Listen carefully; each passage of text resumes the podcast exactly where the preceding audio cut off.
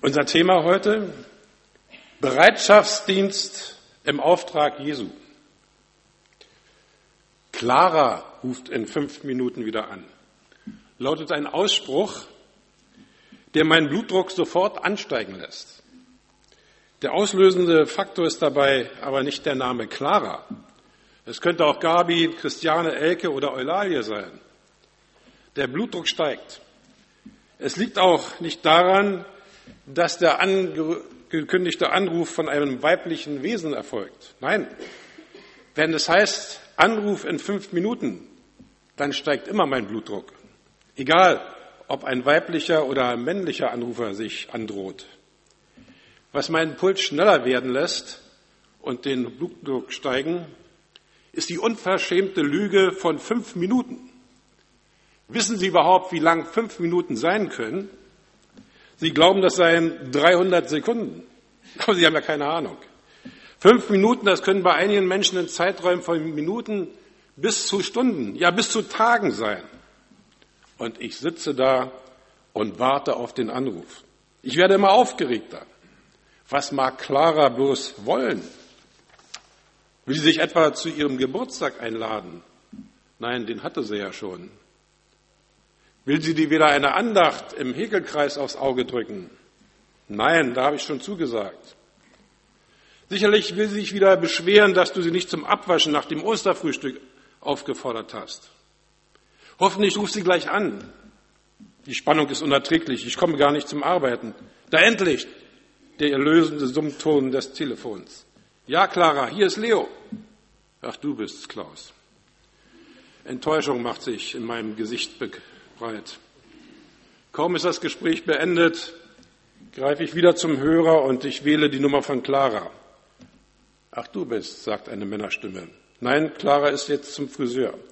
Sie wollte nur fragen, ob der Adventsnachmittag um 14.30 Uhr oder um 15 Uhr anfängt. Wir haben unser Programm verlegt.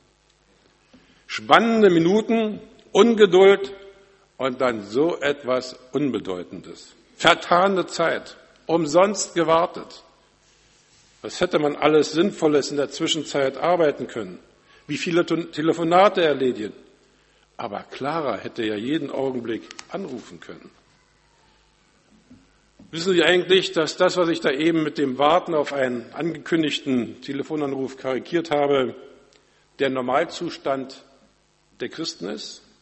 Sie warten auf den Anruf, Jesus ist wieder da. Da es zur Zeit Jesu noch kein Telefon gab, hat Jesus ein anderes Beispiel gewählt, um seinen Jüngern deutlich zu machen, dass sie als seine Nachfolger ständigen Bereitschaftsdienst haben. Sie sollen bereit sein, um ihn bei seiner Wiederkunft gebührend zu empfangen.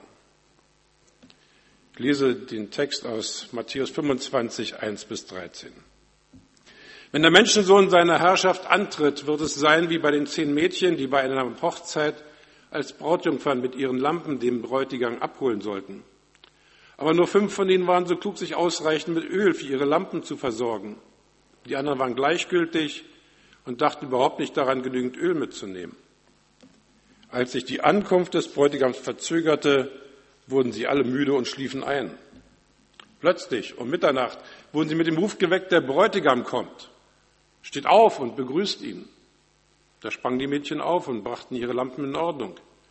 Die fünf, die nicht genügend Öl hatten, baten die anderen, gebt uns etwas von eurem Öl, unsere Lampen gehen aus. Aber die Klugen antworteten, unser Öl reicht gerade für uns selbst. Geht doch in den Laden und kauft euch welches. In der Zwischenzeit kam der Bräutigam und die Mädchen, die genügend Öl in ihren Lampen hatten, gingen mit in den Festsaal. Dann wurde die Tür verschlossen. Später kamen auch die fünf anderen, die standen draußen und riefen, Herr, mach uns die Tür auf. Aber er erwiderte, was wollt ihr denn? Ich kenne euch nicht. Deshalb seid wach und haltet euch bereit, denn ihr wisst weder an welchem Tag noch zu welchem Zeitpunkt ich kommen werde, sagte Jesus. Da sind die zehn besten Freundinnen der Braut zum Empfang des Bräutigams ausgewählt worden. Offensichtlich stammt der Bräutigam aus einem anderen Dorf an diesem Abend beginnt die Hochzeit. Der Bräutigam kommt, feiert die Hochzeit mit seiner Braut und dann wird er sie in sein Dorf nach Hause bringen. Da die Straßenbeleuchtungen auf dem Lande auch in Israel zur Zeit Jesu nicht die allerbesten waren, nahm man Stocklaternen mit, um den Weg auszuleuchten. Normalerweise reicht eine einzige Laterne völlig aus. Aber bei einem Festzug wie einem Hochzeitszug muss da schon etwas mehr Beleuchtung sein. Und deshalb werden dem Bräutigam die zehn Mädchen entgegengeschickt, damit er auf gut ausgeleuchtetem Weg das Elternhaus der Braut findet. Gemeinsam werden sie dann am nächsten Tag zurück in das Nachbardorf ziehen. Nun hat der Bräutigam in dem Beispiel Jesu entweder Probleme mit seinem Anzug gehabt oder die Familie war nicht mit der Dekoration des Festsaals rechtzeitig fertig geworden. Jedenfalls, er verspätet sich. Das ist der erste Punkt, den Jesus uns als seine Nachfolger deutlich machen will. Es gibt kein Minutenprogramm, nachdem die Wiederkunft Jesu abläuft. Jesus sagt also nicht in etwa fünf Minuten. Jesus geht sogar so weit, dass er seinen Jüngern gegenüber freimütig einräumt, er wisse selbst nicht Tag noch Stunde seiner Wiederkunft. Allein Gott, der Vater, weiß, wann diese Zeit auf der Erde reif sein wird, dass Jesus als Weltenherrscher öffentlich auftreten muss. Und das ist genau unsere Situation heute. Jesus wird sichtbar wiederkommen als Weltenrichter. Er wird genau im rechten Augenblick kommen, wie damals bei seiner Geburt als Mensch. Als die Zeit erfüllt war, sandte Gott seinen Sohn. Da passte alles. Die richtige Verkehrspolitik war von den römischen Kaisern betrieben worden. Man konnte wunderbar überall hinreisen. Die römische Post funktionierte einwandfrei. Allerdings waren die Briefe etwas länger als heute unterwegs, aber sie kamen an. So konnte sich das Evangelium schlagartig ausbreiten. Als die Zeit erfüllt war, kam, sandte Gott seinen Sohn. Wenn Jesus wiederkommt, wird das ähnlich sein. Die Menschen werden ihre Gelegenheit haben, sich zurückzubesinnen auf die Ordnung Gottes. Sie wurden eingeladen, sich Jesus anzuschließen und dann wird er kommen. Aber wann wird das sein? Niemand weiß es außer Gott. In der Zwischenzeit ist Warten angesagt. Den zehn jungen Damen in der Geschichte Jesu geht es wie manchen meiner Predigthörer. Sie schliefen ein. Mit einem von diesen Schliefern habe ich vereinbart, nicht hier, das habe ich woanders gemacht, die Stimme zu heben, wenn er einzuschlafen droht. Ich kann euch sagen, das werde ich nie vergessen. Das ist wirklich mal passiert. Der wurde so unruhig plötzlich. Und dann habe ich weitergesprochen. Das war schon gemein. Ich habe überlegt, ob es nicht hilfreicher wäre, wenn ich die Namen des jeweiligen Schläfers in der Predigt erwähne. Jedenfalls sollte diese Ankündigung für euch jetzt auch zur Genüge Aufmerksamkeit für den Rest der Predigt motivieren. Den zweiten Punkt, den Jesus seinen Jüngern mit der Geschichte verdeutlichen, lautet, Bereitschaftsdienst im Auftrag Jesu setzt ständige Einsatzbereitschaft voraus. Es gibt auch ganze Gemeinden, die sind eingeschlafen. Das bedeutet nicht, dass bei denen nichts los ist. Die haben ein tolles Programm entwickelt. Aber ihre Veranstaltung ist ein Programm zur Selbstbeschäftigung. Sie laden sogar Fremde ein, aber die fremden Besucher sind auch nur Selbstzweck. Sie dienen dazu, sich selbst zu beweisen, dass missionarisch was läuft. Aber es geht eigentlich nicht um die Fremden. Es geht um Wachstum der Gemeinde, nicht um die Rettung Verlorener. Gegenstand der Nächstenliebe sind nicht die verlorenen Menschen, sondern die gelangweilten Geschwister in Jesus.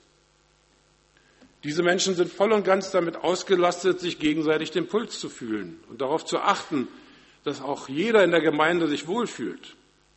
Und deshalb muss viel Rücksicht genommen werden. Wie es macht einer eine verkehrte Bemerkung. Da ist sofort die Atmosphäre gestört. Wie, das parkt jemand auf meinem Parkplatz, dann fahre ich gleich wieder nach Hause. Ich hoffe, soweit ist es hier noch nicht eingeschlafen, dass es nur noch um unsere eigene Befindlichkeit in dieser Gemeinde geht. Aber wir müssen uns dieser Frage stellen, ob das Ziel unserer Arbeit nur noch die Selbstbeschäftigung ist oder ob wir wirklich Rettungsboot für verlorene Menschen sein wollen. Gemeinde Jesu ist wartende Gemeinde. Sie hat eine klare Zielvorgabe von dem Herrn der Gemeinde Jesus Christus bekommen. Wir sollen bereit sein, Jesus zu jeder Zeit zu empfangen. Das bedeutet nicht, dass wir nun ständig jemanden an der Straße postieren müssen, damit er uns weckt, wenn Jesus kommt. Wenn Jesus kommt, dann werden wir sowieso hellwach sein, weil sich diese Wiederkunft Jesu in einer Art und Weise vollziehen wird, die auch den hartnäckigsten Schläfer aufweckt. Was viel entscheidender ist, ist die Frage, ob wir dann einsatzbereit sind. Sie wissen ja, dass ich hier bei der Barmstädter Feuerwehr bin und ich weiß nie, wann ein Ernstfall eintritt. Das kann nachts im tiefsten Schlaf sein, das kann beim gemütlichen Kaffeetrinken sein, das kann mitten in der Vorbereitung eines Dienstes sein. Außer bei seelsorgerlichen Gesprächen und Veranstaltungen hier im Saal muss ich dann los, wenn dieses Signal ertönt. Dann kann ich nicht lange nach den Stiefeln suchen oder mir noch schnell die Zähne putzen. Da kommt es auf jede Minute an. Da muss ich einsatzbereit sein. Drei bis vier Minuten nach dem Alarm fährt das erste Fahrzeug von der Wache weg. Sind Sie einsatzbereit? Sind Sie startklar? Wenn jetzt plötzlich einer rufen würde, Jesus kommt, können Sie dann loslaufen, Jesus entgegen? Das Problem war ja bei den zehn jungen Mädchen nicht, dass man sie nicht wach kriegte. Das Problem war, dass bei fünf von ihnen nicht genug Öl in der Lampe war. Sie waren deshalb nicht einsatzfähig. Die Lampen waren technisch gesehen voll funktionsfähig. Sie verbreiteten wunderbares Licht, nur nicht auf dem ganzen Weg bis zum Haus des, der Braut. Der Brennstoff reichte nicht aus. Die Idee von dem Ölvorrat der sogenannten klugen Jungfrauen etwas zu erbitten, ist zwar zutiefst christlich und das Abgeben entspräche auch vorderscheinlich dem Gebot der Nächstenliebe. Aber dann kämen beide Gruppen nicht ans Ziel. Das Licht würde unterwegs ausgehen. Sie säßen allesamt auf der Landstraße fest im Festkleid. Was könnten Sie daran, was könnte Sie daran hindern, loszulaufen, wenn plötzlich Jesus erscheint? Müssten Sie noch schnell Ihre Bibel zu Hause abstauben, damit Jesus nicht mitbekommt, dass sie schon lange nicht mehr in Ihrer Hand war? Müssen Sie erst noch zur Mülltonne laufen und einiges da reinwerfen, weil Sie nicht möchten, dass dies von Jesus gefunden wird? Vielleicht fällt Ihnen auch ein, dass schon lange mal ein klärendes Gespräch mit Ihrem Ehepartner über Ihre Beziehung zueinander Sie führen sollten. Oder denken Sie daran, dass Sie schon immer Ihrem Nachbarn sagen wollten, dass Sie es waren, der mit dem Fahrrad eine Schramme in sein Auto gefahren hat. Vielleicht fällt Ihnen auch ein, mit wem Sie noch alles in unbereinigten Konflikten stehen. Die sind nicht einsatzbereit, wenn Jesus wiederkommt. Wenn der Ruf, Jesus ist da ertönt, ist es zu spät, das alles noch zu erledigen. Darum tun sie es noch heute. Das macht sie wieder einsatzbereit. Der dritte Punkt, auf den Jesus seine Jünger mit dem Gleichnis von den zehn jungen Frauen aufmerksam macht, ist, Bereitschaft im Auftrag Jesu ist nie vergeblich. Das ist vielleicht die schmerzlichste Erfahrung, die man als Christ machen wird. Es wird ein zu spät geben. Wer nicht einsatzbereit ist, schafft es nicht mehr in den Festsaal, ausgeschlossen. Er steht, er steht vor verschlossener Tür. Wenn Sie mit der Bahn von Hamburg nach München fahren wollen, dann müssen Sie zur Abfahrtzeit auf dem Bahnhof stehen, sonst fährt der Zug ohne Sie ab. Dann nützt Ihnen Ihre bezahlte Fahrkarte genauso wenig wie Ihr reservierter Sitzplatz am Fenster. Wer zu spät kommt, den bestraft das Leben. Wer nicht einsatzbereit ist bei der Wiederkunft Jesu, der bestraft sich selbst. Er schließt sich durch sein törichtes Verhalten von der ewigen Gemeinschaft mit Jesus aus. Was soll man denn tun, wenn man merkt, dass noch so vieles Unerledigtes in meinem Leben ist? Eigentlich reicht ja ein Menschenleben gar nicht aus, alle meine Probleme noch zu regeln, bevor Jesus wiederkommt. Es könnte ja auch sein, dass ich vorher sterbe und auf diese Weise meine Einsatzbereitschaft verloren habe. Ich verrate Ihnen ein Geheimnis. Sie werden nie alles erledigt haben, wenn sie Jesus ins Angesicht schauen sollen. Irgendetwas werden sie unter Garantie übersehen haben und deshalb nicht verarbeitet haben. Sind Sie auch dazu bereit, als Sünder vor Jesus zu treten, der nicht alles in Ordnung gebracht hat, was er in seinem Leben noch ordnen wollte, weil es einfach er es übersehen hat? Sind Sie bereit, auch dafür Jesu vergebene Liebe in Anspruch zu nehmen? Gefragt ist nicht Ihre Vollkommenheit in der Sündenerkenntnis, sondern Ihre Bereitschaft, Jesus zu begegnen. Ich möchte damit Sie nicht leichtfertig auffordern, irgendwas sein zu lassen. Bringen Sie in Ordnung, was in Ihrem Leben in Unordnung ist. Bekennen Sie vor Gott Ihre Schuld und nehmen Sie seine Vergebung in Anspruch. Bitten Sie die Menschen, an denen Sie schuldig geworden sind, um Vergebung. Und gewähren Sie Vergebung, wo andere in ihrer Schuld stehen. Abendmahl ist so ein Zeitpunkt, wo wir daran erinnert werden. Würdig am Abendmahl teilzunehmen ist derjenige, der bekennt, ich bin einer, der die Vergebung durch Jesus benötigt. Haben Sie genügend Öl für Ihre Lampen? In der Symbolsprache der Bibel ist Öl ein Symbol für den Heiligen Geist Gottes. Er ist die Kraft, die geistliches Leben hervorruft und am Leben hält. So wie eben Öl in einer Lampe am Brennen sie hält. Wer sich dieser Gotteskraft versperrt, wird bald nur noch eine trübe Funzel und dann ein glimmender Docht sein. Kein helles Licht wird er mehr verbreiten.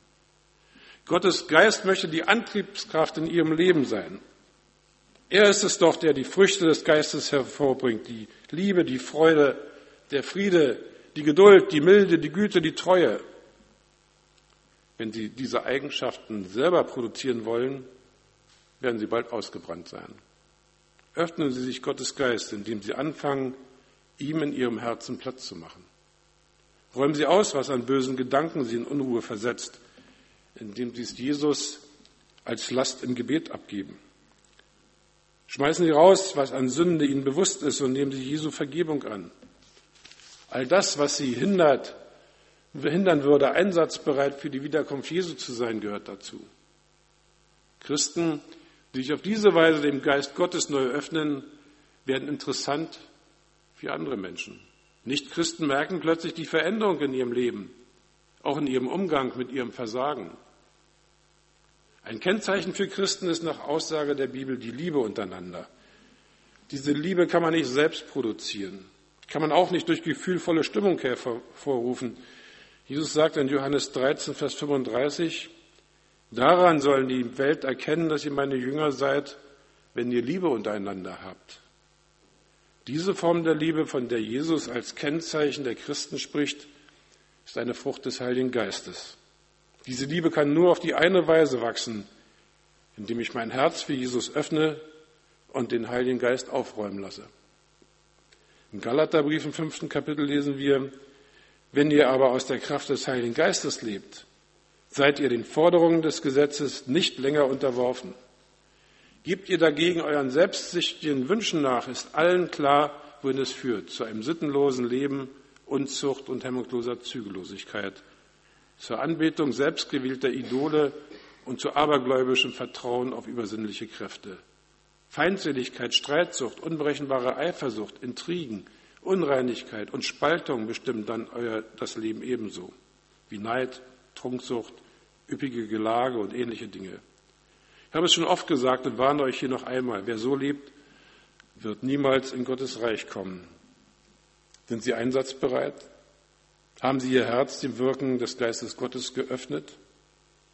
Jesus möchte mit Ihnen feiern bei seiner Wiederkunft. Es ist ein ausdrücklicher Wunsch, dass Sie sich nicht nur als sein Gast betrachten, sondern sein Haus als Ihr Zuhause, sein Reich als Ihre Heimat annehmen.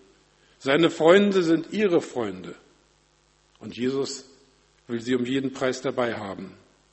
Darum sorgen Sie für Ihre Einsatzbereitschaft. Amen.